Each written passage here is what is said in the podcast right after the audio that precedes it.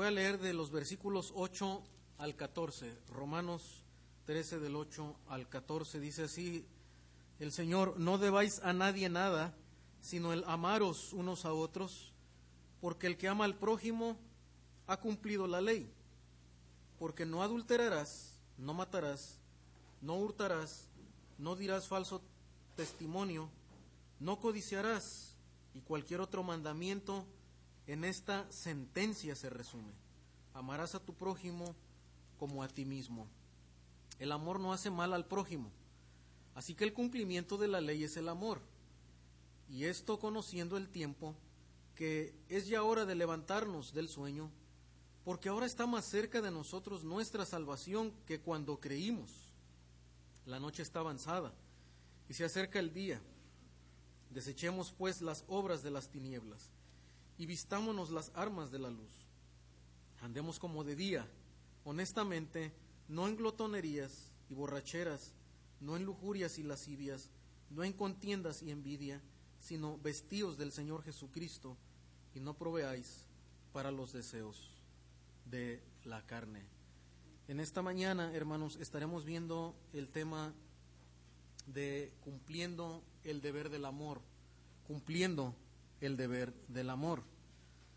Para ponernos en, en resumen y en contexto, necesitamos recordar que esta serie de exhortaciones, de mandatos que el apóstol Pablo ha comenzado a hacer desde capítulo 12, vienen eh, de ahí, desde, desde el principio de este capítulo 12, en donde Pablo nos está llamando a vivir en santidad como un acto de adoración para el Señor.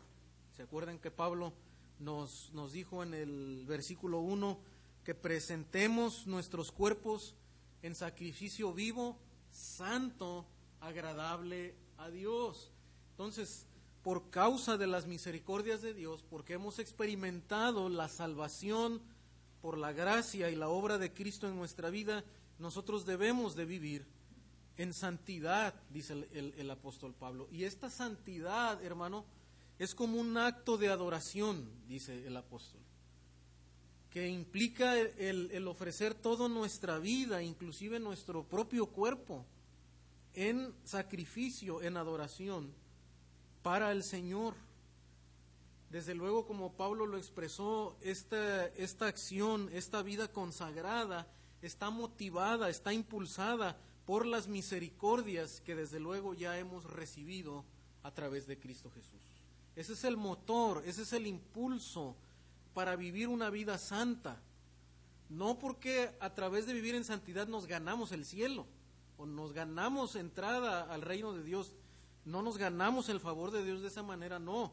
Nosotros ya lo hemos recibido a través de, la, de, Cristo Jesús, por su misericordia. Pero por causa de esto, nosotros ahora somos llamados a vivir en adoración, rendidos delante de aquel que nos salvó, delante de aquel que nos redimió. Y, y, ese es el llamado que el Señor, que el Señor nos hace. Por tanto, hermanos, entonces acá continuando esa serie de, mandamientos, de exhortaciones, en capítulo 8 el apóstol Pablo continúa y, nos va a dar eh, varias exhortaciones aquí que yo he resumido en tres de ellas, en tres mandatos. El primero de ellos es que debemos cumplir la ley del amor al prójimo. Cumplan la ley del amor al prójimo. Y en segundo lugar, nosotros vamos a ver que debemos dejar las obras de la oscuridad. Y en tercer lugar, el apóstol nos llama a vestirnos del Señor Jesucristo. Esas son las tres exhortaciones ah, generales que yo puedo observar aquí ah, en, este, en este pasaje. Y algo que también vamos a ver en este pasaje es que el apóstol, eh, la manera en la que organiza esas exhortaciones, es que una, una es negativa, es decir, algo que nos está prohibiendo hacer, algo que no debemos de hacer, y después una positiva, algo que debemos de hacer, y luego otra vez nos vuelve a dar una negativa y luego otra positiva. Eh, de esa manera él organiza su, su, su material en esta, en esta porción. Entonces, la primera de ellas, hermano, es que debemos de cumplir la ley del amor al prójimo. Ahora esto es positivo, pero noten que el versículo 8 inicia con una, un mandamiento negativo, algo que no debemos de hacer, ¿verdad? Dice versículo 8, no deban a nadie nada, no deban a nadie nada. Y esto tiene, tiene una conexión importante con lo que nos dijo en el versículo 7 que el pastor Iván enseñó la semana pasada. ¿Verdad? Dice, paguen a todos lo que, lo que deben, al que tributo, tributo, al que impuesto, impuesto, al que respeto, respeto, al que honra, honra. En relación a las autoridades que estuvimos aprendiendo la semana pasada, Pablo termina diciendo en esa sección, mira, inclusive tiene que ver la sumisión a la autoridad con pagar los impuestos, los tributos y lo que se nos requiere. Pagar a todos lo que debéis. Y luego en el versículo 8 entonces Pablo reitera, no deban a nadie nada. No deban a nadie nada. Está llamándonos, hermano, a que nosotros podamos cumplir los compromisos que nosotros tengamos. Es decir, que nosotros eh, no dejemos eh, a, la desidia o, a la desobligación algún, alguna deuda que nosotros tengamos pendiente.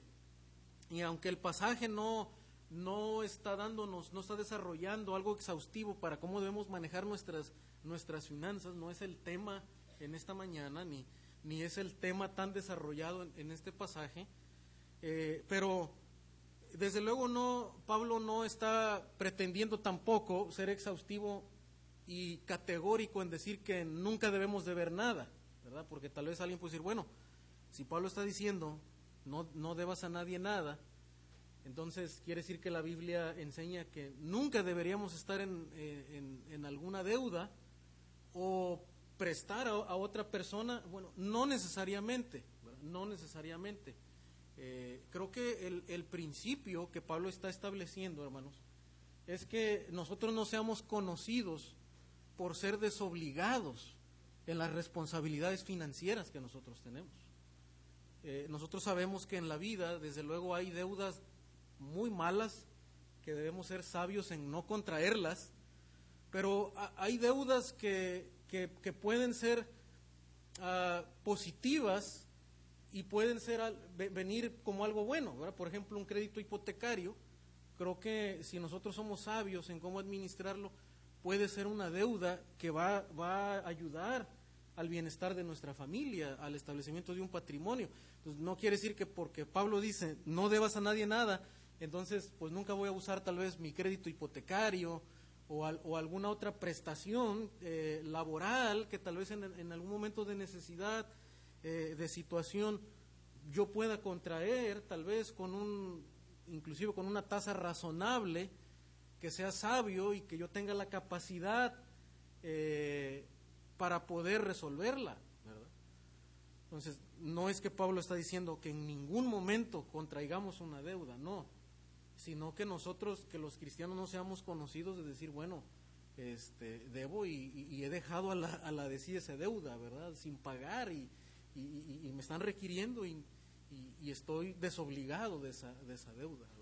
debemos de tener cuidado con eso. ¿Cómo, cómo administramos aún las, las, las, deudas, los créditos que en algún momento eh, sabio y adecuado nosotros podamos contraer? Pero vemos que en el contexto aquí Pablo está refiriéndose, hermano, a que, a que nosotros seamos responsables con, con las autoridades y paguemos eh, los tributos.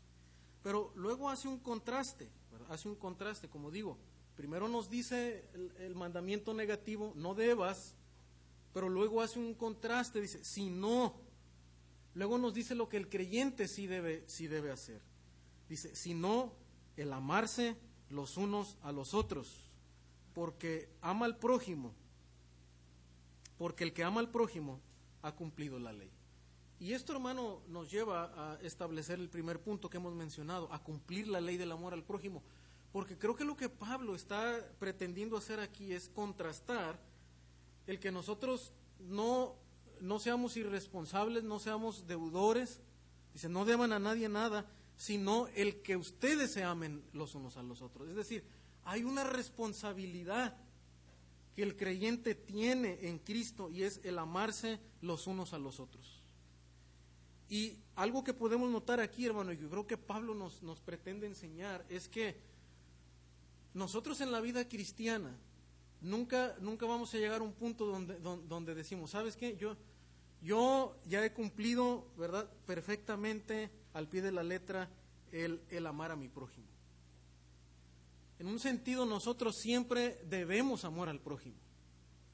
Es un, un, mandamiento que la Escritura nos está diciendo y en términos generales es una lucha que el cristiano debe siempre tener y pensar en estar a cuentas, en estar cumpliendo la ley del amor al prójimo.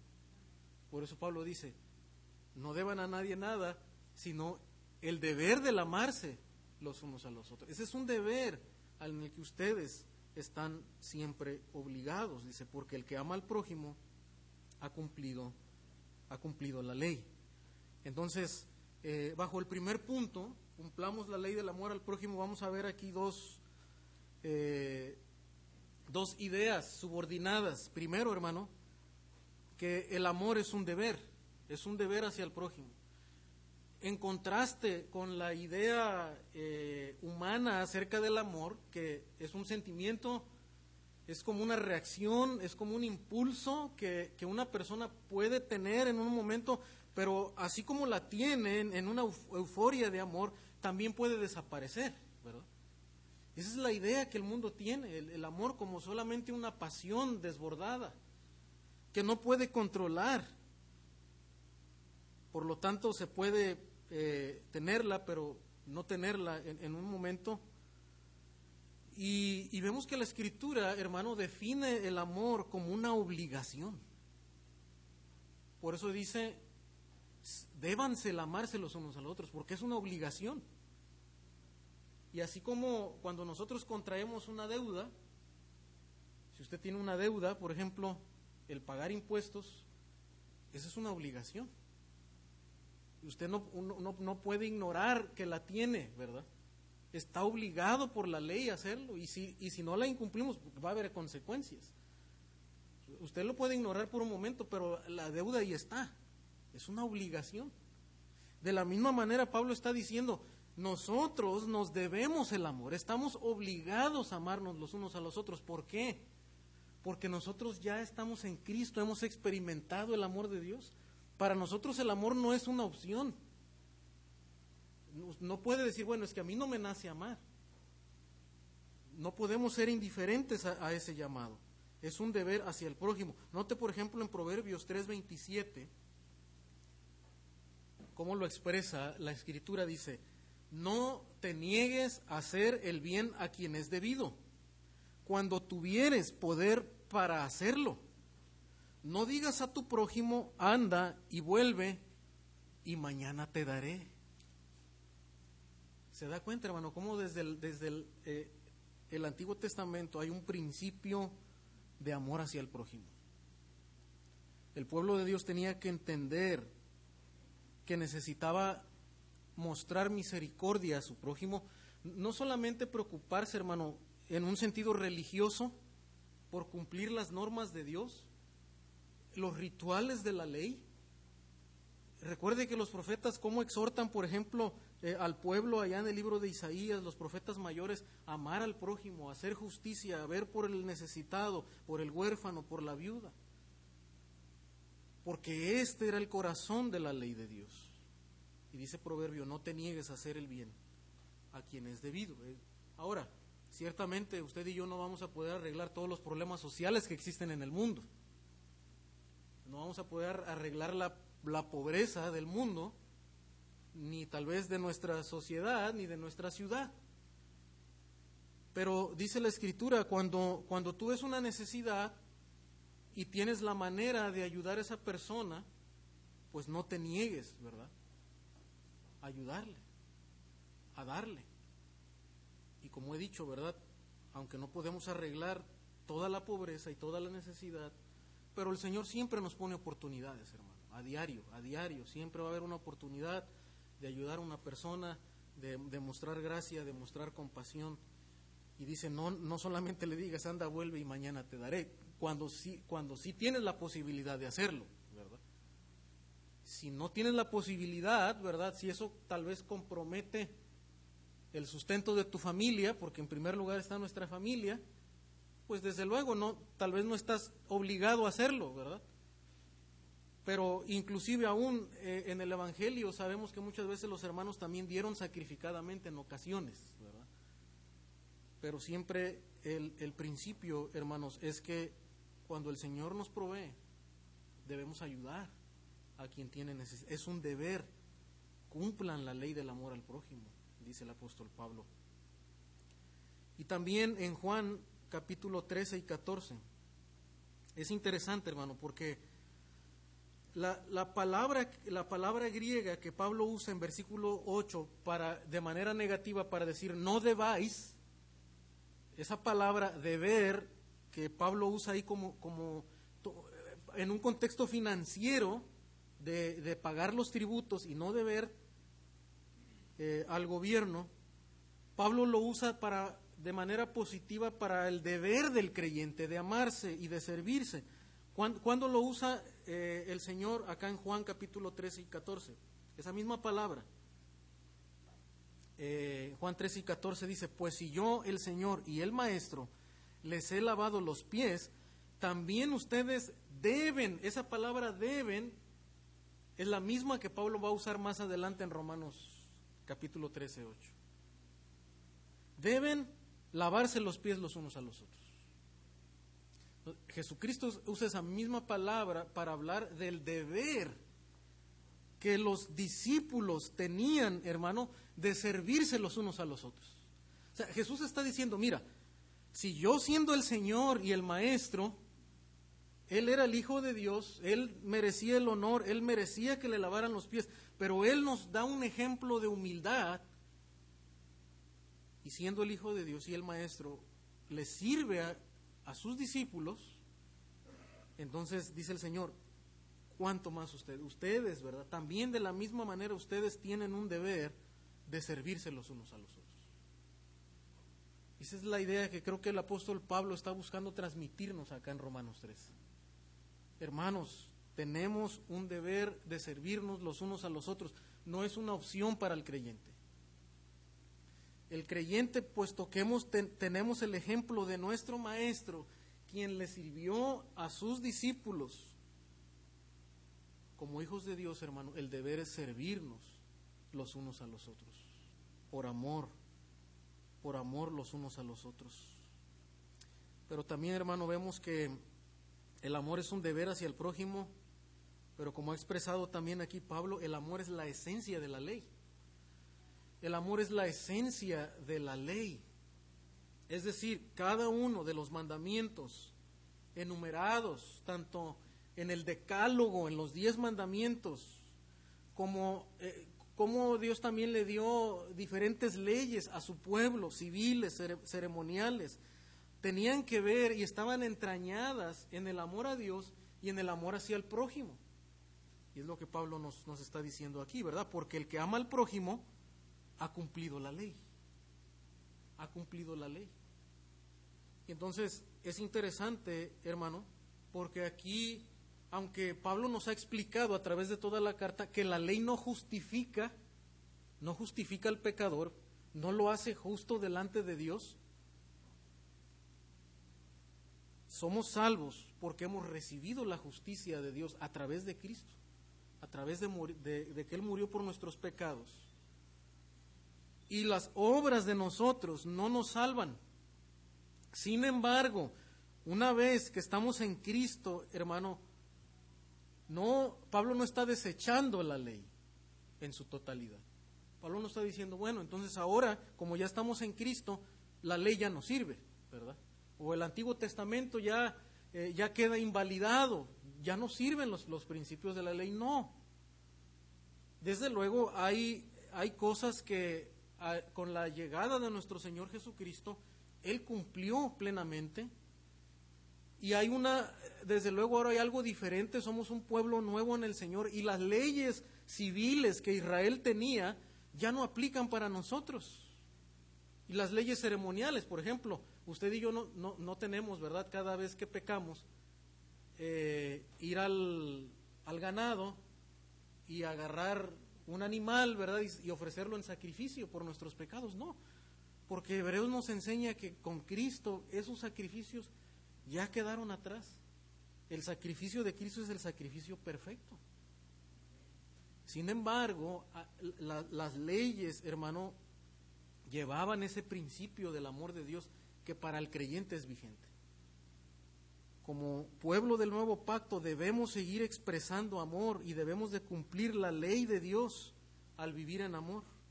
Noten también eso lo expresó Pablo en la misma carta en Romanos 7 cuando dijo, de manera que la, ley a la verdad es santa y el mandamiento es santo, justo y bueno. Pablo nos está diciendo, no, no, no es que la ley no, no, no sirve. La ley ya se cumplió en Cristo y el creyente debemos de entender, ¿verdad?, los principios de la ley que deben seguir siendo aplicados para nuestro diario vivir. En Mateo 22, 39 al 40, el Señor enseñó claramente, hermanos, este principio que los maestros judíos, los rabinos solían hacer el resumir toda la ley, el resumir toda una enseñanza y concentrarla en, verdades esenciales y categóricas. Bueno, Jesús retoma esto mismo hablando acerca de la ley y dice lo siguiente en 39 al 40 de Mateo 22, dice, y el segundo es semejante, amarás a tu prójimo como a ti mismo. De estos dos mandamientos, dice, depende toda la ley y los profetas. Todo el Antiguo Testamento está, se resume en vivir en amor y en expresar amor a Dios y hacia el prójimo. Eso significa que toda la ley el que ama al prójimo ha cumplido la ley, está viviendo en relación a la, a la ley de Dios y aún, hermano, en cosas que muchas veces nosotros, eh, ¿verdad?, queremos buscar como que lagunas a lo que la ley no dice porque vivimos en otro tiempo. Entonces, la escritura fue escrita en un tiempo, para un pueblo, para una cultura, y entonces no nos preguntamos, oiga, hermano, ¿verdad? O, o preguntamos a nuestros padres, ¿será correcto hacer tal o cual cosa?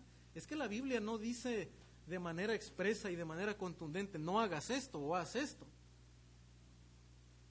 ciertamente porque nosotros estamos en otra época, en una época digital ahora, ¿verdad? No esperemos que la Biblia nos hable acerca de cómo vamos a usar de manera directa, cómo usar las redes sociales y los dispositivos. Pero si hay un principio que siempre va a estar gobernando todo lo que hacemos, y es ama a Dios y ama a tu prójimo. Y por eso, hermano, tiene aplicación para nosotros. La ley del Señor, el que ama al prójimo cumple la ley. Y aún en cosas que no son específicas en la Escritura, nosotros podemos estar cumpliendo la ley de Dios en la manera en la que estamos usando las cosas que tenemos hoy en día en nuestra cultura. Apliquemos, por lo tanto, dice Pablo, el amor al prójimo, porque así cumplimos la ley de Dios. Y hermanos, una tercera idea relacionada con este primer punto lo va a expresar Pablo en versículo 9, Romanos 13, versículo 9. Dice, y, y, nos sigue explicando en qué sentido es que cumplimos la ley cuando amamos al prójimo. Dice, porque no adulterarás, no matarás, no hurtarás, no dirás falso testimonio, no codiciarás y cualquier otro mandamiento en esta sentencia se resume. Amarás a tu prójimo como a ti mismo. Ahora es interesante, hermano, porque Pablo no está citando todos los, los, diez mandamientos, ¿verdad? Solo citó algunos. Es interesante que los que cita son negativos, son expresiones negativas o prohibitivas. No adulterarás, no codiciarás y no... Eh, no dirás falso testimonio. Ahora, aún estas prohibiciones tienen que ver con algo positivo, que es amar al prójimo. Es decir, cuando nosotros dejamos de hacer algo, que porque la Biblia lo, lo prohíbe, el no hacerlo, entonces de esa manera nosotros estamos también amando, ¿verdad? Estamos amando al prójimo, es, es lo que Pablo dice. En esta sentencia se resume, amarás a tu prójimo como a ti mismo. Y nos explica por qué en el versículo 10. Dice, el amor no hace mal al prójimo. Esta es la razón, hermano, por la que expresamos amor cuando nosotros cumplimos la ley de Dios de no codiciar, no decir mentiras, no robar. Y podemos añadir tantas prohibiciones que en la escritura vemos tienen que ver con el amor. ¿Por qué? Porque el principio que el Señor quiso establecer para su pueblo y ahora para su iglesia, hermano, es que nosotros procuremos no hacerle daño a nuestro prójimo, en ninguna manera. Ni en palabras, ni en pensamientos, ni en acciones, ni en intenciones, nada. El punto es que Dios quiere que nuestro corazón, hermano, esté cuidado y esté cuidándose de no atentar, de no hacer daño, de no poner tropiezo en alguna manera a nuestro prójimo. Pablo solamente enumera algunas, pero no son todas. De hecho, si usted se va y ha estudiado con cuidado las leyes del Antiguo Testamento para Israel, las leyes civiles, por ejemplo, de, cómo tenían que vivir ellos, cómo, cómo tenían que actuar con, con, las posesiones desde sus hermanos, con el ganado, eh, con, con los límites de la tierra, con diferentes acciones, todas estaban gobernadas por este principio. No le hagas mal a tu prójimo, no le hagas daño a tu prójimo. Y si por alguna razón, accidentalmente o algo, tú llegas a causarle un agravio a tu prójimo, a su tierra, a su animal, ¿qué tenían que hacer? Dice el Señor. Tienes que restituir. ¿Por qué? Porque desde luego somos pecadores, tenemos una naturaleza, podemos cometer errores, podemos cometer faltas, pero siempre el principio es busca restituir aun cuando le hayas faltado. ¿Por qué? Porque el amor no hace mal al prójimo. Eso es lo que Pablo, hermano, nos está uh, eh, explicando acá. El amor no perjudica al prójimo. De hecho, en 1 Corintios 13:5, cuando Pablo da una serie uh, de expresiones y, y, intentando, ¿verdad?, buscando definir el amor, ¿se acuerdan qué dice acerca del amor? El amor no hace nada indebido, ¿verdad? Es decir, que el que ama procura, él ha dispuesto en su corazón tener cuidado de no hacer algo que le vaya a causar daño a su prójimo, algo indebido, algo indebido. Esa es la manera, hermano, en la que el apóstol Pablo nos está mandando a vivir. Y alguien dice, no, hermano, pero es que eso no estaba en la Biblia. Pero te pregunto, con tu intención, con la manera en la que tú actuaste, ¿había un, un deseo de hacerle mal a, tu prójimo? O probablemente no había la intención, pero ahora te das cuenta que tu acción, tu accionar le agravió de alguna manera. ¿A qué somos llamados? A arrepentirnos, a pedir perdón, a restaurar. Ese es el espíritu, hermano, que Pablo nos está enseñando acerca de del amor hacia el prójimo. Es claro, hermano, es claro que el amor, el amor bíblico, el amor de Dios es un compromiso de no actuar en perjuicio del prójimo y de corregir aquello que puede dañarle. Y el compromiso también, y ahorita lo veremos más a detalle, de buscar el bien de la otra persona, el bien de los demás. Eso es el amor bíblico. No es un sentimiento, como, como el mundo lo ha definido no es un sentimiento nada más, es un compromiso de no actuar en perjuicio de nuestro prójimo y buscar el bien de las demás personas. Algo que podemos, hermano, pensar en esta mañana, reflexionando en nuestro corazón, es que si tú no estás convencido, si, si tú estás oyendo en esta mañana este sermón y no estás convencido de que el amor es un deber hacia tu prójimo, o sea, que no es, eh, no es una opción, no es un sentimiento, es un deber. Y si no hay un pesar en tu corazón por haber dañado a alguien o haber hecho inclusive mucho más por tu prójimo, cuando tuviste la oportunidad para hacerlo, hermano, la Biblia dice que tú no has conocido verdaderamente el amor de Dios. Porque dice primera de Juan 4:8 que el que no ama no ha conocido a Dios. No ha conocido a Dios. Y, sabes, eh, estimado oyente, el, el amor no es algo que tú puedes producir naturalmente por ti mismo. Y aunque los seres humanos, de alguna manera, podemos, eh, se, puede expresar amor, aún no, conociendo al Señor de alguna manera, pero no está viviendo en el amor bíblico, en el amor real que el Señor le ama. El, el verdadero amor sacrificial, como la Biblia lo define, únicamente se puede hacer y llevar a cabo cuando una persona ha conocido el amor de Dios. Así que si tú en esta mañana has luchado y estás luchando por amar, por hacer el bien al otro. Y te das cuenta que para, que para ti es difícil, no es algo natural, yo te animo que tú en esta mañana te entregues al Señor, le busques al Señor, pienses en la manera en la que Él te ha amado en la cruz, dando su vida por ti. Acéptalo en esta mañana y verás cómo, por la gracia de Dios, tú podrás experimentar ese amor, porque tú tendrás ahora el amor de Dios en tu vida.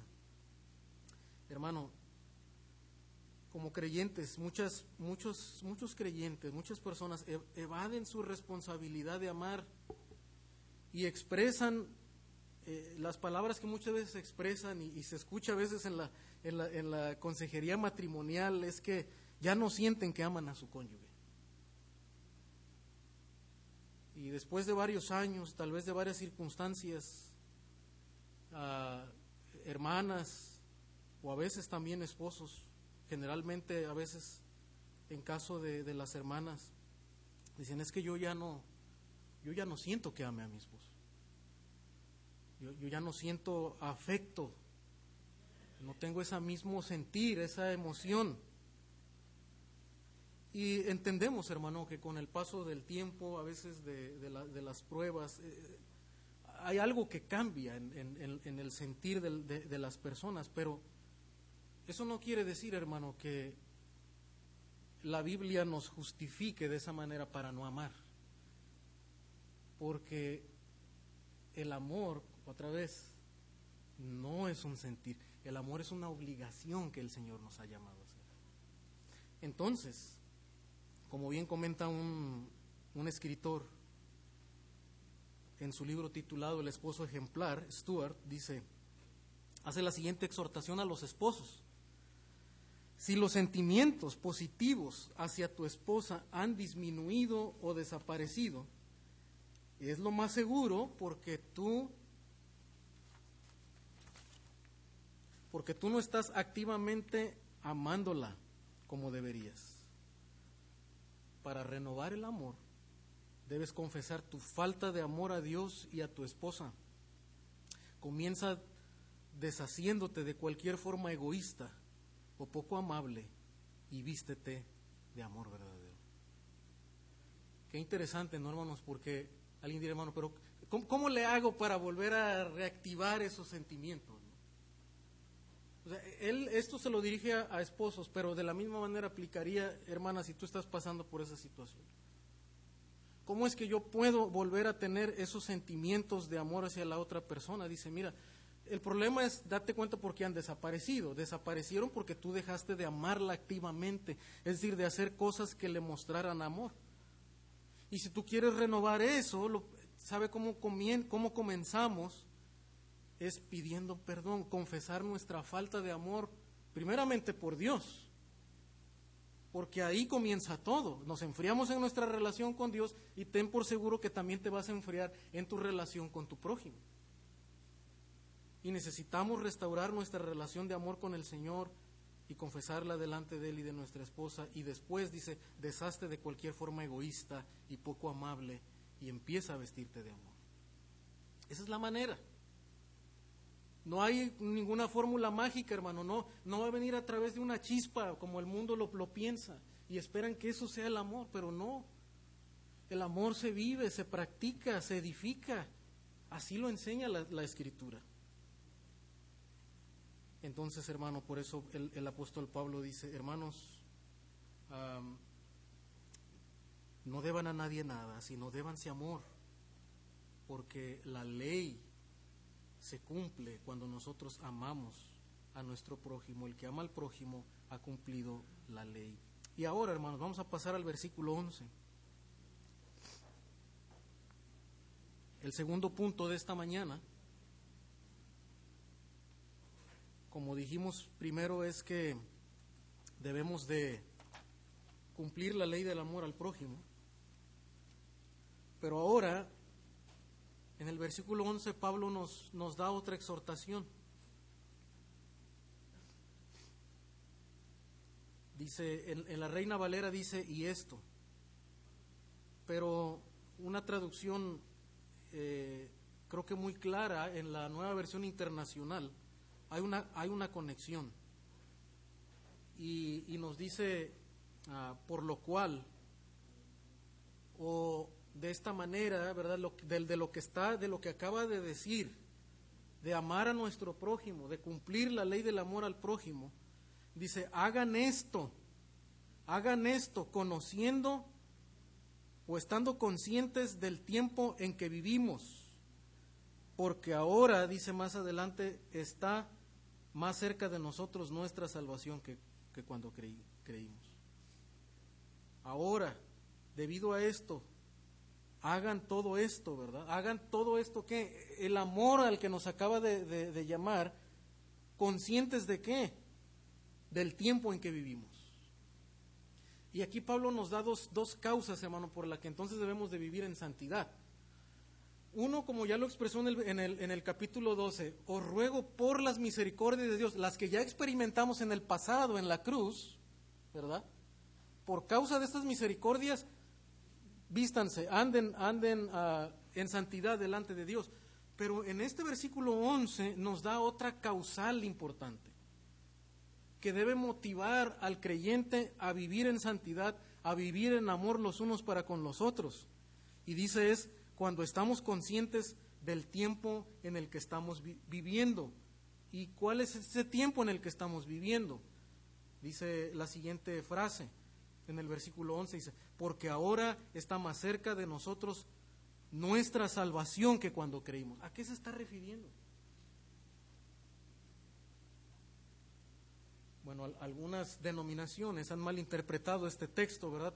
Pensando es que si nosotros hacemos buenas obras, entonces estamos más cerca de ganar la salvación.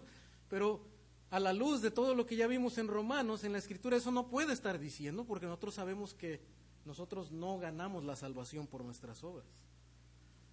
Pero hay algo que sí hemos visto en el libro de Romanos, hermanos. Es que hay tres aspectos de la salvación.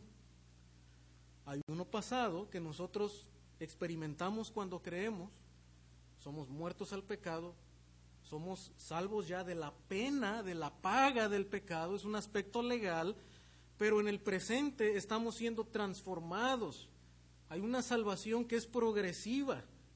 Estamos siendo salvos de la del poder del pecado en nuestra vida. Pero Romanos capítulo 8, ¿se acuerdan que nos habla de una salvación futura? Una gloria que está por venir, que inclusive toda la creación va a ser restaurada. Dice que la, la, creación misma gime y espera la salvación de los hijos de Dios. Entonces hay una salvación futura, donde seremos salvos de la presencia del pecado. Bueno, a esa salvación es a la que Pablo se está refiriendo en el versículo 11. O sea que lo que Pablo nos está diciendo, hermano, mira, tú y yo debemos de vivir en amor y vivir en santidad. ¿Sabes por qué? Porque el tiempo es corto el tiempo en el que nosotros estamos viviendo es un tiempo inesperado. Tú y yo no sabemos en qué momento va a venir el Señor. Lo que sí sabemos es que puede ser en cualquier, en cualquier momento. En cualquier momento. La venida del Señor es inminente. Por eso Pablo dice, ahora está más cerca la salvación de cuando creímos. Entonces, cada día que nosotros vivimos, es inminente y puede venir el Señor en cualquier lugar, en, cualquier momento, en cualquier hora. Por lo tanto, por eso dice Pablo, hermano, no podemos vivir dejando los mandamientos de Dios a la, a la, a la desidia y a la deriva. Y pensando, bueno, mañana es el día de amar, ¿verdad? a ver si mañana me nace arreglar mi situación con mi cónyuge, con mis hijos, con... No. El llamado es hoy a que nosotros podamos amar con el amor de Dios, arrepentirnos si no lo estamos haciendo. ¿Por qué? Porque el Señor puede venir en cualquier momento. Eso es lo que Pablo nos está diciendo. Entendiendo el tiempo, entonces vivamos. Los creyentes, habiendo ya obtenido una nueva naturaleza espiritual y, en, y expectantes del inminente regreso del Señor, deben de llevar a cabo el proceso de transformación en su vida diaria. Y de hecho, hermano, en 1 Tesalonicenses 5.4 es un pasaje ah, que, expresa la misma idea que, que, que yo acabo de explicar, que estamos convencidos de que Pablo está diciendo eso, está hablando del regreso de Cristo. Porque lo mismo lo hace en 1 Tesalonicenses 5.4.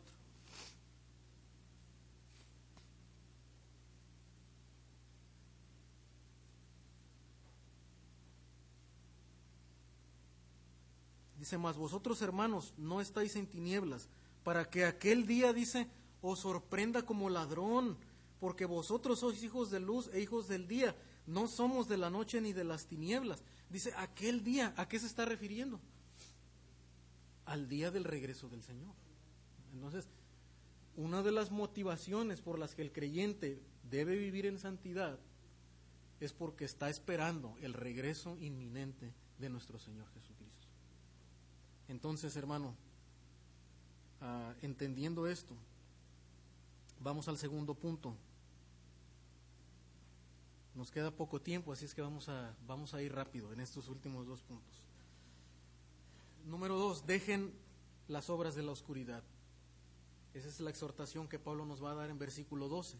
Dejen las obras de la oscuridad. Y como dijimos, nos da primero uno negativo, ¿verdad? No debáis a nadie nada, sino el amarse los unos a los otros. Ahora, tercera exhortación, dejen las obras de la oscuridad, una prohibitiva, apártense de las obras de la oscuridad. También esto lo dijo Pablo en Efesios 4:22, dice, en cuanto a la pasada manera de vivir, despojaos del viejo hombre que está viciado conforme a los deseos engañosos. De hecho, la manera, la, la teología que Pablo enseña y los demás eh, apóstoles también acerca de cómo es que el creyente se transforma, se santifica y es renovado, siempre van a aparecer estos tres elementos. Apártate del pecado, despójate del viejo hombre, renueva tu mente y vístete del Señor. Y esto mismo está haciendo Pablo aquí en los últimos versículos del capítulo 13. Dice, hermanos, la noche está avanzada y se acerca el día. El regreso del Señor es inminente, Él va a venir. Dice, desechemos pues las obras de las tinieblas, porque Él es luz. Él es luz y no hay tinieblas en Él. Por tanto, dice de manera metafórica, ¿verdad? Desechen las obras de las tinieblas para hablar de las obras de la maldad y del pecado en, ese lenguaje ilustrativo y vistámonos las armas de la luz. ¿Se da cuenta ahora la, parte positiva y en el proceso? Aquí no, aquí no habló de la renovación de, de vuestro entendimiento, pero sí lo habló ¿dónde? ¿Se acuerda? Versículo 1 de capítulo 12, ¿verdad? Transformaos por medio de la renovación de vuestro entendimiento. O sea, están presentes los tres elementos ahí en Romanos 12 al 14 dejen las obras de la, de la, de la oscuridad, de las tinieblas. Y acá en 1 Tesalonicenses 5.4, el pasaje que, que le cité hace un momento, dice en el versículo 5, dice, porque todos vosotros sois hijos de luz e hijos del día, puesto que Dios es luz y nosotros somos sus hijos, nosotros entonces, ¿qué somos? De la misma naturaleza de Dios, dice, son hijos de luz. No somos de noche ni de las tinieblas, otra vez hablando metafóricamente acerca de las tinieblas como, como una vida de pecado. Por tanto, dice, no durmamos como los demás, sino velemos y seamos sobrios. El llamado del creyente es estar alerta espiritualmente. No se puede dormir, no se puede relajar. Versículo 7, pues los que duermen, de noche duermen, y los que se embriagan, de noche se embriagan. Pero nosotros, que somos del día, seamos sobrios, habiéndonos vestido con la coraza de fe y de amor y con la esperanza de salvación como yelmo. Observe aquí, hermano, entonces que el creyente es llamado a ser sobrio, es decir, ser controlado por el Espíritu Santo y no por los placeres temporales de la carne. Un cristiano en Cristo debe ser conocido, hermano, por tener una vida no descontrolada en todos los ámbitos de su vida, en todo lo que hace. Inclusive por eso Pablo habló antes de, las finanzas, ¿verdad? Buscar poner en orden toda nuestra vida. ¿Por qué? Dice, porque nosotros debemos ser dirigidos por el Espíritu Santo y no por los placeres temporales de la carne, por los deleites pasajeros de este mundo que nublan al hombre, ¿verdad?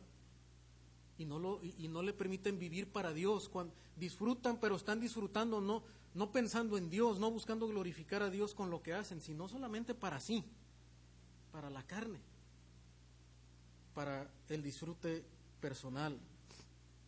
Y de hecho en versículo 13, hermanos, de, Romanos, Pablo va a describir, va a enumerar algunas de estas obras de las tinieblas, ¿verdad? O obras de la carne. Dice versículo 13, no en glotonerías y borracheras, ¿verdad? Da dos categorías que tienen que ver con desorden en nuestra vida. El primero tiene que ver con un desorden alimenticio, ¿verdad? Y mire cómo la vida cristiana y el Evangelio, hermano, debe renovarnos en todos los sentidos. Desde la manera en la que cuidamos nuestro cuerpo en la, en la alimentación.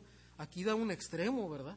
La glotonería es, un, uh, es una práctica descontrolada de la alimentación, es decir, comer todo lo que se me antoja a la hora que yo quiera, ¿verdad? En las cantidades que yo quiera. Eso es la, eso es la glotonería. Ahora, nosotros ahora eh, sabemos, no sé si en aquel tiempo, ¿verdad?, en el que Pablo escribió la carta, pero hoy en día sabemos que también hay otro extremo de desórdenes alimenticios. Y no es solamente pecaminoso ser descontrolado en, el, en cantidades grandes y desordenadas de injerencia del alimento, sino también dejando de comer, ¿verdad? Porque una persona que tiene un trastorno alimenticio, donde no se está alimentando debidamente, hermanos, está, está matando, está destruyendo el cuerpo que Dios le ha dado. No está destruyendo su cuerpo como alguien me dirá, bueno, este es mi cuerpo, yo hago con él lo que quiero. No, porque el cristiano entiende que el cuerpo no es de él, es de Dios, es templo del Espíritu. Y lo podemos matar tanto si no estamos comiendo adecuadamente, ¿verdad? Ingiriendo los nutrientes como también de una manera desordenada y sabemos que se desatan diversas enfermedades por trastornos alimenticios. Y como hijos de Dios, aunque vivimos en un mundo caído, hermano, que igual vamos a enfrentar enfermedad por vivir en un mundo caído, pero en cuanto dependa de nosotros, debemos ser lo más cuidadosos posibles de cuidar nuestro cuerpo. Y entendiendo que el Señor es soberano, y si, él, y si aún a pesar de, de cuidarme y hacer todo lo posible, me viene una enfermedad, bueno, eso es, el Señor es soberano y vivo en un mundo caído. No en glotonerías y borracheras, ¿verdad? también una manera descontrolada del uso del, vino, de, de, las bebidas fermentadas en ese entonces, pero un uso extremo de, una, de una bebida fermentada, pues sabemos que trae borrachera también. Hoy en día, pues cuanto más con las, con las bebidas alcohólicas, fácilmente una persona puede caer en un estado de, embriaguez y de borrachera. El creyente no, no debe ser conocido por eso. Él debe estar en sus sentidos, sobrio, controlado por el Espíritu Santo, para obedecer al Señor. Y luego, eh, desórdenes eh, que tienen que ver con la sexualidad, ¿verdad? No en lujurias, y lascivias. Y aquí, hermano, podríamos otra vez pasar mucho tiempo hablando de tantos desórdenes que tienen que ver con la sexualidad. Pero, a grosso modo, tiene que ver desde, desde lo que pensamos, desde lo que vemos en nuestros dispositivos, en la televisión, como la manera en la que nos relacionamos físicamente con las demás personas. El punto es que nosotros cuidemos nuestro corazón de no practicar, de no darle lugar, a los deseos inapropiados en cuanto a la sexualidad. Y luego las relaciones personales, ¿verdad? Del, de la ira. No en contiendas, contiendas y envidia, los deseos. No, no tener un, un, deseo desmedido, desbordado de, de, tener una envidia de, de, lo que tiene mi prójimo. Una cosa es regocijarme cuando el Señor bendice a mi prójimo y, y a veces observar y decir, oye, qué, qué, bonito, ¿no? Lo que el Señor le ha provisto y lo que tiene. Pero otra cosa es ya codiciarlo y anhelarlo, lo que Él tiene. Y eso puede traer muchos problemas a nuestro corazón. Y finalmente Pablo por eso dice, no proveas para los deseos de la carne, los deseos de las tinieblas. Sproul, hermanos, comenta atinadamente que el uso de la metáfora las armas de la luz enfatiza que debemos desarrollar virtudes espirituales, no simplemente rechazar vicios. Es esencial para la defensa espiritual. Porque acabo en este punto de mencionar lo que Pablo dice en sus cartas y tiene que ver con desechar vicios.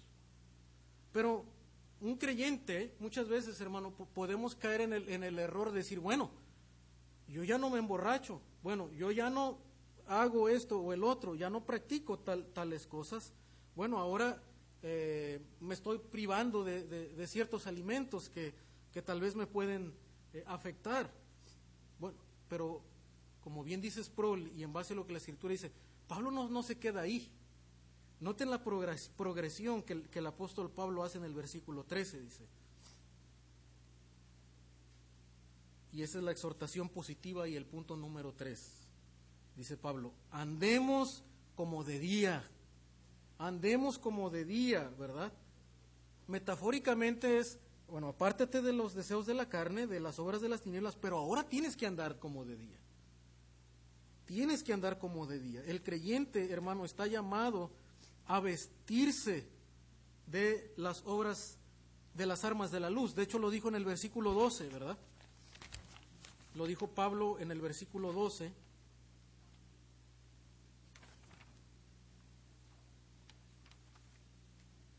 Observe el versículo 12, eh, la última parte del versículo dice, y vistámonos las armas de la luz. Vistámonos las armas de la luz. Pablo concentra dos metáforas, de hecho, aquí. Uno, el vestirse de, luz, ¿verdad? Las, las obras de Dios, las obras de la justicia, pero trae otra metáfora que también ha usado en otro pasaje, ¿verdad? Dice las armas de la luz. ¿A qué pasaje nos recuerda? Efesios, ¿verdad? Por ahí escuché. ¿Qué capítulo? Capítulo 6 de Efesios, ¿verdad? Donde dice que debemos vestirnos toda la armadura de Dios. Versículo 11 de Efesios 6 dice, vestíos de toda la armadura de Dios para que podáis estar firmes contra las acechanzas del diablo. De hecho, esto mismo lo mencionó Pablo en, Primera Tesalonicenses, eh, donde dice que deben de vestirse también eh, habiéndonos vestido, dice, con la coraza de fe y de amor y con la esperanza de salvación. En Efesios 6:19 también Pablo eh, nos dice, hablo en términos humanos, por las limitaciones de su naturaleza humana. Antes ofrecían ustedes los miembros de su cuerpo para servir a la impureza, que lleva más y más la maldad. Ofrézcanlos ahora para servir a la justicia que lleva la santidad. Pablo ya nos había explicado esto también en el capítulo 6, ¿verdad? El creyente no solamente debe dejar su vida pasada, sino que ahora debe ofrecer su vida en servicio a la justicia. Entonces el punto 3 es vístanse del Señor Jesucristo, vístanse del Señor Jesucristo. Versículo 14 dice, ¿verdad? Si no, vestidos del Señor Jesucristo y, se da cuenta el paralelo, cómo, equipara el apóstol Pablo la, misma idea, vestirse de la luz, vestirse de la armadura de, Dios, que es lo mismo, y vestirse del Señor Las tres metáforas dan la misma idea y lo que está diciendo es, sigan el ejemplo de Cristo, vivan conforme al carácter de Jesucristo. Hace un rato leímos, Jesucristo dice, así como yo les, les lavé los pies a ustedes, ustedes sírvanse los unos a los otros. Eso es vestirse del Señor Jesucristo. Dice también Colosenses 3:12, vestidos pues como escogidos de Dios, santos y amados, de entrañable misericordia. Note aquí ya nos está dando los aspectos positivos de la, de la ropa, la vestimenta, de la luz del creyente. No es solamente suficiente con dejar malos hábitos, malas prácticas, hay que vestirse. Misericordia, benignidad, humildad, mansedumbre, paciencia. De hecho, estas mismas descripciones son las descripciones del amor, ¿verdad?, que Pablo dio en capítulo 13 de Primera a los Corintios. Y entonces no es casualidad que Pablo diga, hermanos, ámense los unos a los otros porque de esta manera cumplen la ley. Y cuando te vistes de la luz, también te estás vistiendo de amor, en un, en, un sentido. Está conectado porque te estás vistiendo del Señor Jesucristo. Hermano, voy concluyendo con algunas exhortaciones. Dice, yo creo que ahora vemos más claramente, hermano, por qué Stuart, el, autor que mencioné hace un rato, concluye diciendo, si los sentimientos positivos hacia tu esposa han disminuido o desaparecido, es lo más seguro porque tú no estás activamente amándola como deberías. Yo espero que ahora lo entendemos, porque con lo que Pablo está diciendo, hermano, no es suficiente que tú te, te apartes de, de las obras de las tinieblas. No, ahora tienes que actuar positivamente, vestirte de amor, vestirte de luz. Tienes que empezar a demostrar que tú amas a tu esposa y a tu prójimo. Y añade, de hecho, más adelante él. Y creo que esto nos da esperanza, hermanos. Con la siguiente frase que este autor dice. Generalmente los sentimientos positivos eventualmente seguirán las acciones conscientes del verdadero amor. Tú demuestras amor para construir amor.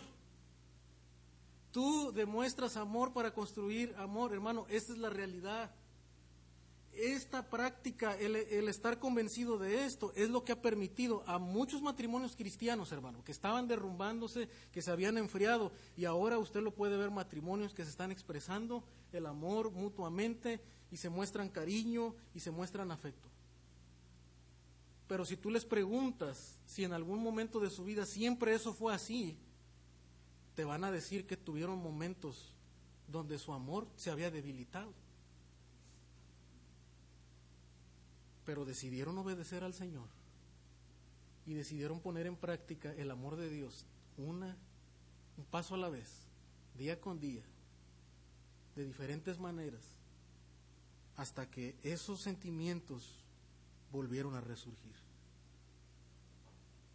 Y entonces esa esposa empieza a volver a tener admiración por su esposo y respeto por su, por su esposo. Y entonces ese esposo empieza a tener ese cariño, esa sensibilidad, esa ternura para con su esposa, hermano, es un paso a la vez, un paso a la vez. Día tras día, vístete del amor de Cristo. Hermano, para construir amor, los esposos debemos preguntarnos. Pregúntate en esta mañana, ¿qué cosas positivas puedo pensar acerca de ella? No, no, no, no nubles tu mente, hermano. No te concentres solamente en pensar las cosas con las que tu esposa batalla. Si tú solamente piensas en eso, tú no vas a construir amor. Pero si empiezas a pensar en las virtudes que Dios le ha dado a ella, entonces tú, tú empezarás también a tener una admiración y, un, y una sensibilidad hacia ella. Pero también pregúntate, ¿qué puedo hacer por ella? ¿Qué puedo hacer por ella? ¿Cómo puedo bendecirla? ¿Qué le gustaría hacer a ella? Muchas veces como esposos, hermanos, no queremos dejar el egoísmo y siempre solamente estamos pensando en nosotros, en, nuestro trabajo, en los compromisos que tenemos, en el deporte que nos gusta, con los amigos que nos gusta estar. Pero ¿cuántas veces te has preguntado qué, qué es lo que mi esposa quiere hacer? ¿Cómo le gustaría ella pasar el tiempo conmigo, con la familia? Y, no estamos siendo intencionados en eso. Y si tú no eres intencionado en pensar cómo y preguntarle, ¿qué te gustaría hacer? ¿Qué podemos hacer juntos? Hermano, el amor no, nunca le va a surgir así. No. Porque el amor es sacrificio, son acciones, son compromisos. Reconociendo en humildad que los esposos no lo sabemos todo, ¿cómo puedo escuchar más a mi esposa? Hermano, debemos dejar a un lado el orgullo y entender que nosotros no lo sabemos todo. Y el hecho de que el Señor nos haya puesto por cabeza del hogar no significa que tú y yo somos los líderes perfectos y, y no cometemos errores y sabemos tomar todas las decisiones. No. La humildad escucha a la otra persona. Y pregúntate en esta mañana, hermano, ¿cuánto he dejado de escuchar a mi esposa? Y muchos de los errores que como familia tal vez he cometido se debe a que no escuché a mi esposa cuando tenía, tenía que escucharla. Y finalmente un pensamiento correcto, hermano, que siempre debemos mantener es que Dios está en control. Yo no necesito controlarla, tú, tú no necesitas controlar a tu esposa. Dios no te manda a controlarla, Dios nos manda a amar a nuestras esposas. Y aun cuando ellas pueden fallar y están luchando y están creciendo, hermano, nosotros debemos saber que Dios está en control.